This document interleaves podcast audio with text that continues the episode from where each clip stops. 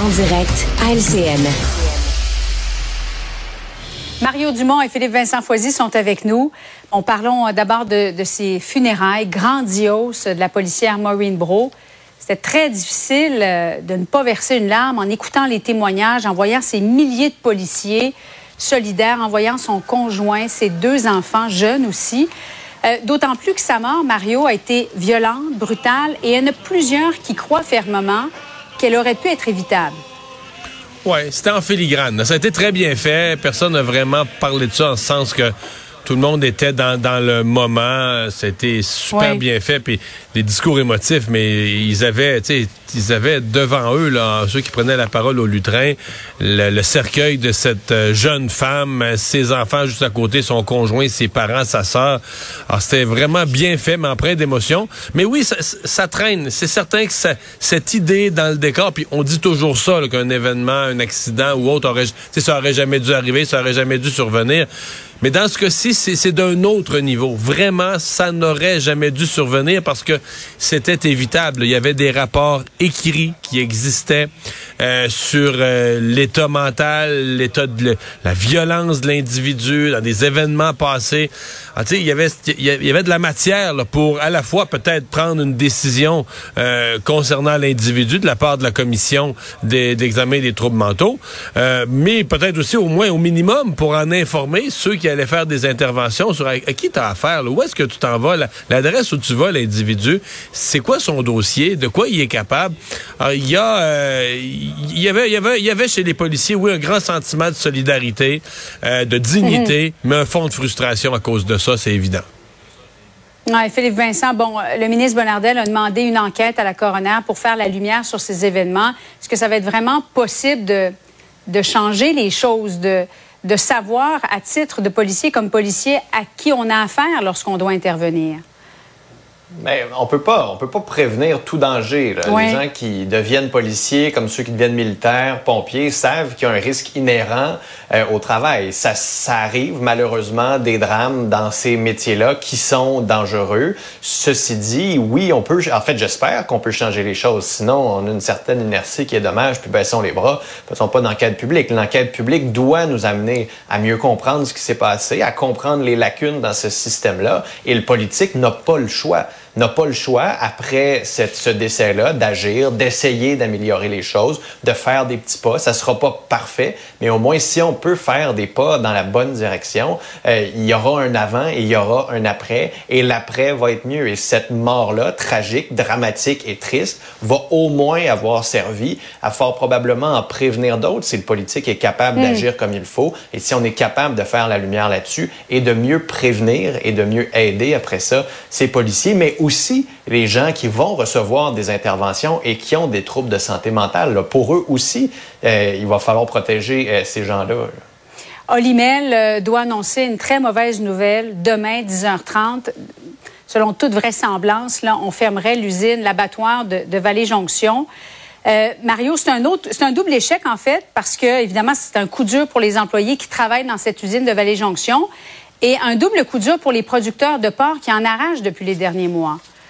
Oui, c'est une industrie qui se fait brasser et Olimel se retrouve à prendre des décisions. Euh, on va voir demain, on va voir comment va réagir aussi le ministre de l'Agriculture, comment lui va voir, est-ce que Olimel va déplacer de la capacité d'abattage dans d'autres usines. Euh, on a aussi euh, probablement des dirigeants syndicaux là, qui auront peut-être, on se souvient qu'ils avaient conduit une grève à cet endroit-là.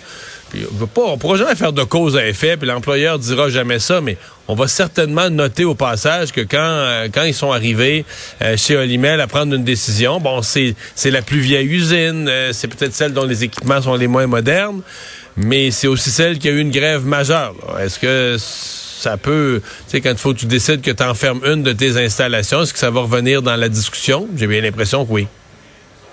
Philippe Vincent, déjà les producteurs de porc qui vendaient à rabais, sinon à perte, euh, la plupart des, des porcs qu'ils produisaient. Olimel est responsable de 80% de la transformation du porc au Québec. C'est un coup dur pour eux aussi. Oui, ben il va y avoir une réflexion quand même sur euh, cette industrie. C'est sûr que l'industrie du porc connaît des hauts et des bas. C'est une industrie qui est pas protégée par la gestion de l'offre. C'est un choix que les producteurs ont fait. Donc, on est beaucoup plus euh, lié aux conditions du marché. On avait la Chine qui était un des importateurs importants, qui a décidé de réduire, qui produit davantage de porc. Donc, ça, ça a des effets ici. Les intrants, l'engrais, le gaz, la main-d'œuvre coûtent beaucoup plus cher. Donc, ça aussi, ça devient plus difficile. Et là, il y a un joueur principal. Et là, en étant quasi monopole du côté d'Alimel pour l'abattage. Donc, quand Alimel décide de baisser le nombre de porcs qu'ils vont abattre en quelques mois seulement pour essayer d'augmenter un peu les prix, donc en gérant l'offre, ben ça fait en sorte que les producteurs, eux, qui avaient prévu parce que, je veux dire, un mané, un cochon, faut qu'il naisse, faut qu'il grossisse, faut qu'il grandisse. Mm-hmm. Ben ici, il se fait pas abattre à la fin parce que Olimel a décidé de changer les choses. C'est un coup dur aussi pour ceux-là qui ont élevé cet animal-là, qui ont aimé cet animal-là. Les producteurs aiment les animaux, même si euh, ultimement ils, vont être tués à la fin. Mais comment on fait? Qu'est-ce qu'on fait avec ces surplus de porc-là? Non, non, ça va être euh, ça va être difficile. Les agriculteurs qui en arrachent, on l'a vu hier avec le sondage de l'UPA c'est un autre coup dur quand même pour ces, ces producteurs-là. En raison de l'inflation, notamment un coût des transports. Mario, euh, ça va faire 20 ans demain, 14 avril, que Jean Charest devenait premier ministre du Québec. Toi, tu étais à la tête de la DQ à ce moment-là. Quel souvenir ça évoque dans ta mémoire? Pour nous, c'était une grande défaite. Là. Moi, euh, un an avant, j'étais supposé, on était en avance dans tous les sondages, on était censé gagner. Et euh, finalement, c'était c'est Jean Charest qui s'est faufilé parce qu'après ça, c'est Bernard Landry qui avait lancé une grande campagne pour remonter. Il avait remonté un peu, puis finalement, une fois la campagne lancée, Jean Charest était excellent en campagne électorale. avec son slogan "Nous sommes prêts", euh, sa promesse de réparer le système de santé.